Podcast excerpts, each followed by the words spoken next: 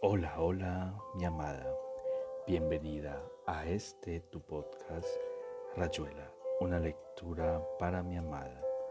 Recordándote que este nuevo episodio es realizado con todo el amor del mundo y dedicado a ti. Hoy continuaremos con la lectura de uno de los grandes relatos de este maravilloso escritor llamado Julio Cortázar. Te amo, te amo con todo mi ser y todo mi corazón. Continuamos con la lectura de 62, modelo para armar, de Julio Cortázar. Yo a usted este trefulgo se lo amafo, dice Polanco que lo huesna pegadísimo. A mí nadie me tora el sote ni me anda motando el cron de cronco. La culpa de lo que pase le atendrá a usted que me motó primero, dice Calac. Primero me motó usted, dice Polanco. Yo entonces lo contramoté como correspondía. Y usted me toró el sote y me rebulló lo de que soy un cronco. Yo se lo rebullí porque usted me huesnó primero. ¿Y usted por qué me toró el sote? Yo se lo toré porque usted me estaba huesnando feo, y a mí no me huesna ningún petiforro, aunque me saque un trefulgo.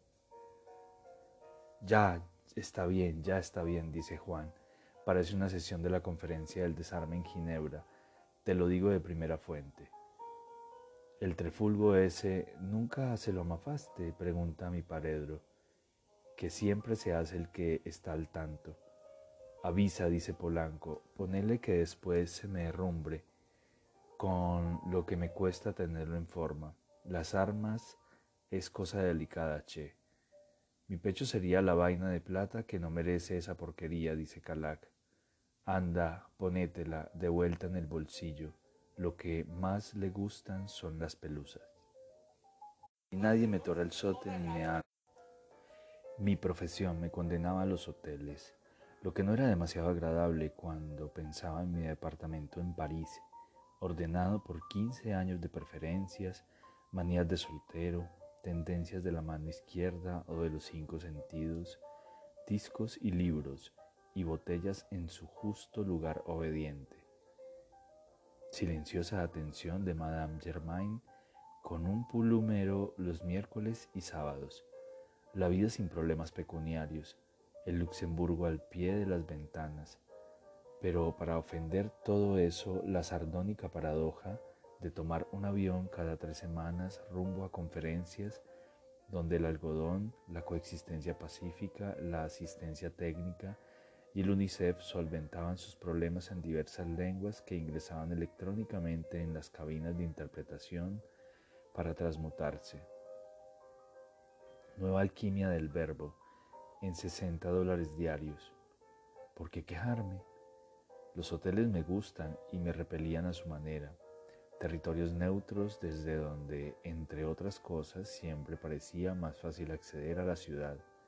Sentir en cualquier momento su permeable antagonismo. Acabé por descubrir que en cualquiera de los hoteles donde me tocara vivir, me ocurría entrar con más frecuencia en el hotel de la ciudad para volver a andar interminablemente por sus habitaciones de empapelados claros, buscando a alguien que en el momento no hubiera podido nombrar. Llegué a sentir que los hoteles donde me alojaba en esos años eran de alguna manera intercesores, y en todo caso me bastaba empezar a vivir en un nuevo hotel, como ahora en el Capricornio de Viena, para que un sentimiento de rechazo físico a las novedades en las canillas los conmutadores, las perchas y las almohadas, me arrancara las rutinas parisienses y me pusiera, por así decirlo, en las puertas de la ciudad.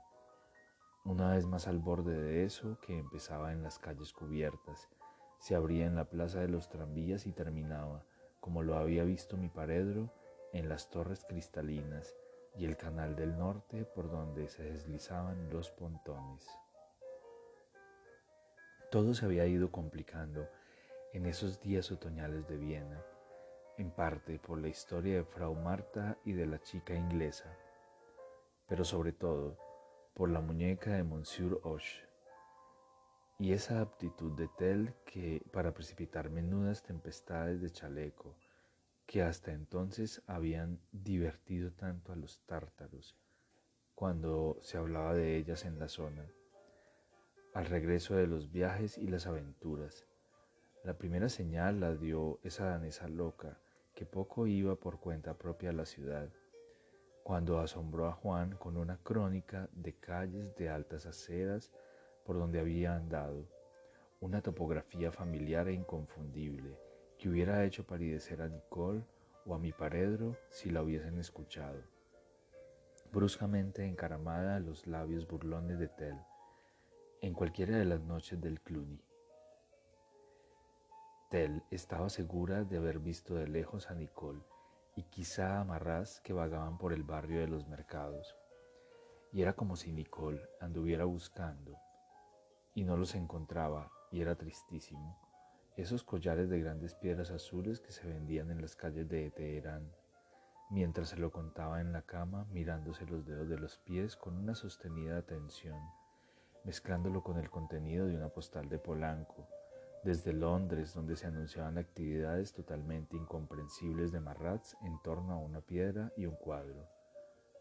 Juan recordó para recordar era volver de allí instantáneamente cuando se trataba de la ciudad, que también él había estado en algún momento en el barrio de los mercados y que al cruzar la plaza de los tranvías había creído reconocer a lo lejos la silueta de Helen.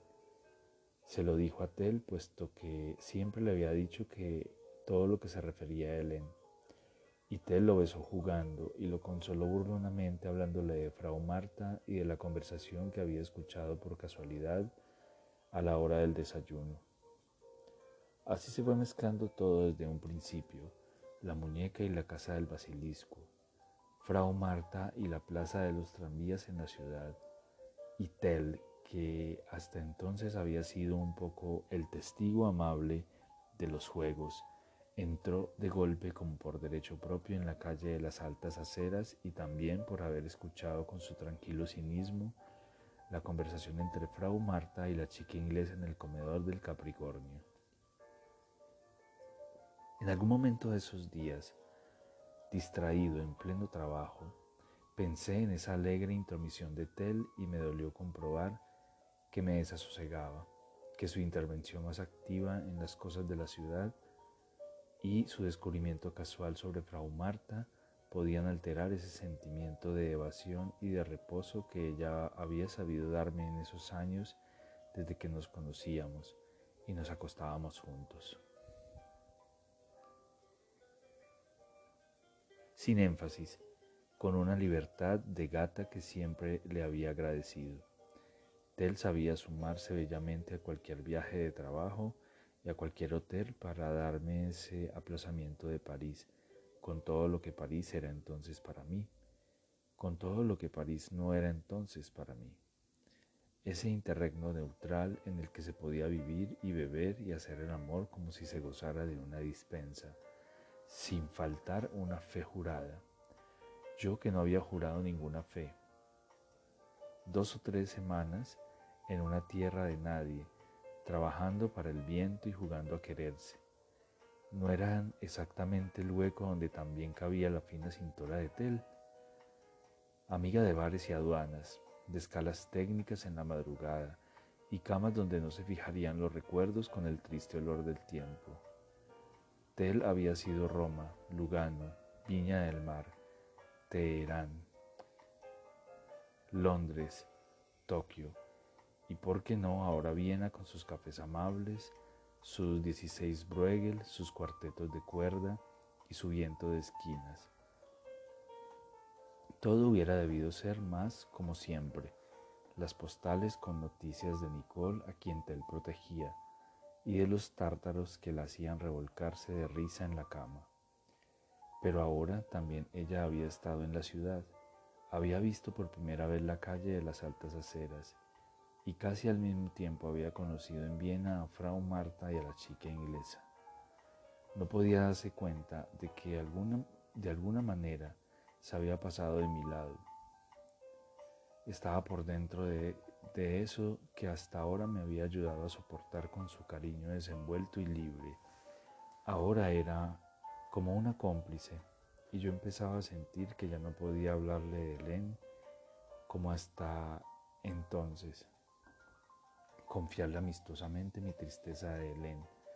Se lo dije mientras me afeitaba junto a la ventana y ella me miraba desde la cama, desnuda y hermosa como solamente Tel a las nueve de la mañana. Ya lo sé, Juan, no tiene ninguna importancia. Me parece que te has cortado la mejilla. La ciudad es de todos, ¿no? Alguna vez me podía tocar a mí conocerla por algo más que tus relatos, las noticias de mi paredro, algún vago paseo. No veo por qué ha de cambiarnos. Siempre le podrás hablar de Elena, tu nórdica vehemente. You know. Sí, pero tú eres otra cosa, una especie de refugio de cajita con vendas para primeros auxilios. Si me permites el símil, me encanta, dijo Tel. Y de pronto estás tan cerca, has andado en la ciudad al mismo tiempo que yo, y aunque parezca absurdo, eso te distancia, te vuelve parte activa, estás del lado de la lastimadura, no del vendaje. Lo siento mucho, dijo Tel, pero la ciudad es así, uno entra y sale de ella sin pedir permiso, y sí que se lo pidan. Siempre fue así, me parece. Y la cajita con vendas la estás necesitando de veras, te vas a manchar el pijama. Sí, querida, pero ya ves, yo buscaba a Helen y tú viste a Nicole. Ah, dijo Tel, y tú piensas que yo he visto a Nicole porque me gustaría que la buscaras a ella y no a Helen. Por Dios, no, dijo Juan secándose la cara y maniobrando con algodones y alcohol. Pero ya ves que tú misma sientes la diferencia. Le das a nuestra coincidencia en la ciudad una especie de valor moral. Estableces posibles preferencias. Tú y yo estábamos en otro plano, este. Su mano tendida abarcaba la cama, el cuarto la ventana, el día Nueva Delhi, Buenos Aires, Ginebra. Tel se levantó, se acercó a Juan. Él le rozó los senos con la mano todavía tendida. Dibujó su flanco con una larga caricia que fue a perderse en la rodilla y regresó lentamente por el interior del muslo. Tel se apretó contra él y lo besó en el pelo. También podría suceder que la encuentre alguna vez en la ciudad, dijo. Ya sabes que si puedo, te la traeré, gran bobo. Oh, dijo Juan, despegándose del algodón, ya verás que es imposible, pero me gustaría saber cómo llegaste allá. ¿Cómo te diste cuenta de que estabas en la ciudad? Las otras veces contabas cosas inciertas, que podían ser meros sueños o una imitación inconsciente de las noticias de mi paredro. Pero ahora no, evidentemente. Cuéntame, Tel.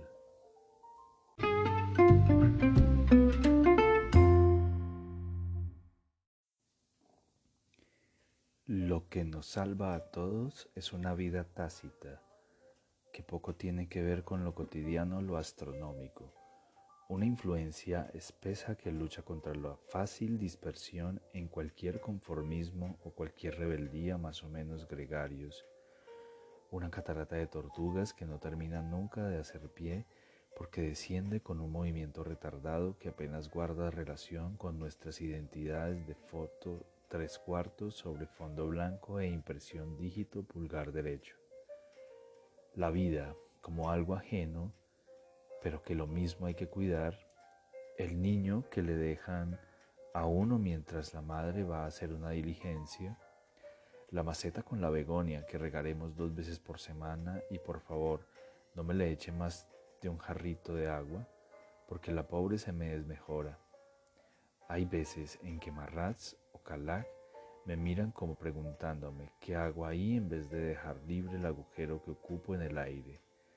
A veces los miro yo, a veces Estel o Juan, o casi nunca Helen, pero una que otra vez también Helen. Y en esos casos los mirados devolvemos individual o colectivamente la mirada como queriendo saber hasta cuándo van a seguir mirándonos así. Y entonces fatalmente agradecemos que feuye morte nunca mirada y menos mirante, y nos indique ingenuamente la salida al recreo y a los juegos. Bis bis, bis bis, dice Feuji Morte, contentísima de poder hablar. Para gentes como la señora de Sina Momo es imposible comprender las sesiones de infantilismo que suelen desencadenar esas miradas. Casi siempre es mi paredro el que arranca a partir de Feuji Morte. Guti guti guti, dice mi paredro. Ostas ostas feftete, dice Tel. El más excitado es siempre Polanco. Pósenos toque toque zapa, dice Polanco. Como esto suele suceder en una mesa del Cluny, no faltan parroquianos que se sobresalten perceptiblemente. A le fastidia que la gente sea tan poco plástica y levanta enseguida la voz. Tete, tete, fafa, remolino, dice Marraz con un gesto admonitorio. Bis, bis, dice Feuji Morte. Guti, guti, dice mi paredro. Petac, dice Calac. Posenos toconto, dice Polanco.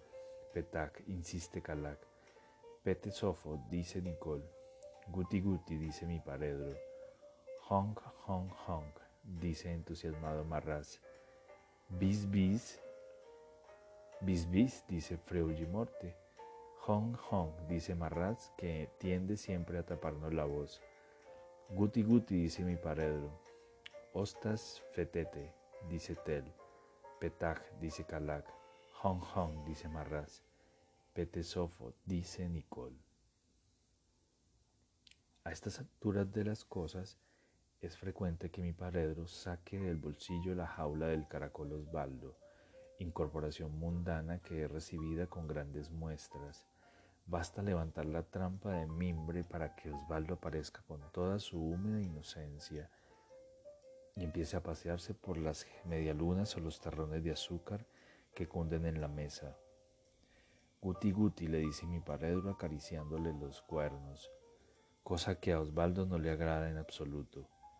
Bis, bis, bis, bis, clama Feuye Morte, para quien Osvaldo es como un hijo. Ompi, ompi, ompi, dice Tel, que hace siempre lo posible para que Osvaldo se encamine hacia su lado. Bis, bis, bis, bis, grita Feuji Morte, que no acepta esos favoritismos. Como los movimientos de Caracol Osvaldo distan de asemejarse a los de un leopardo, mi paredro y los demás pierden rápidamente interés y se dedican a cosas más serias mientras Tel y Feuji Morte prosiguen en voz baja su empresa de hipnosis y colonización. Voces Muni, dice Polanco, Muni Feta, dice Calac, siempre atento a replicarle.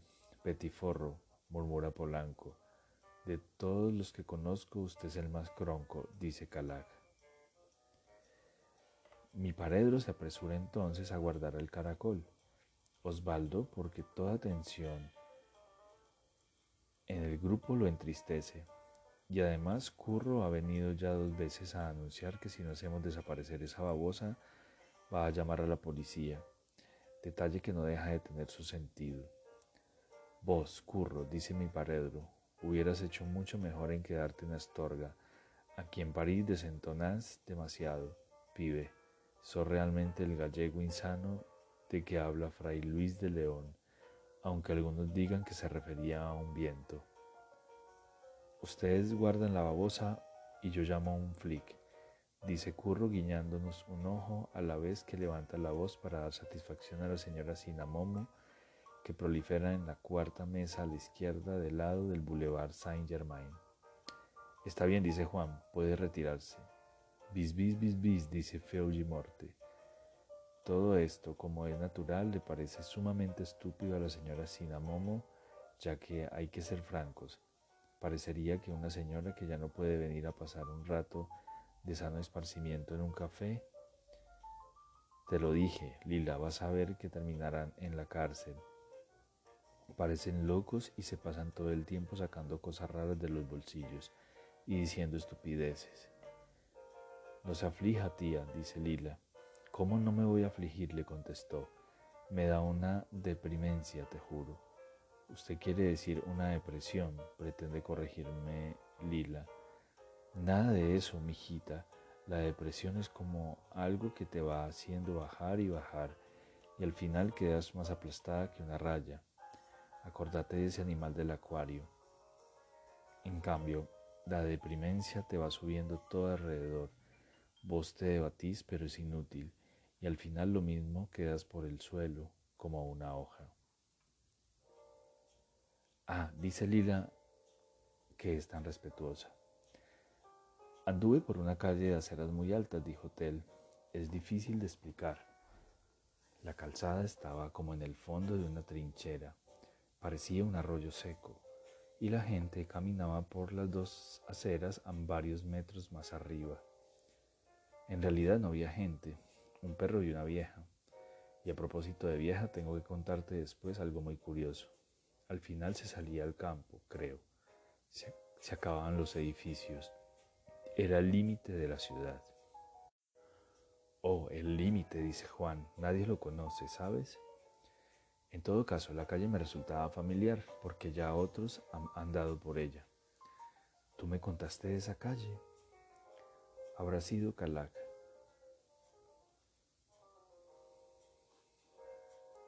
Entonces, a él le pasó algo en esa calle de las aceras altas.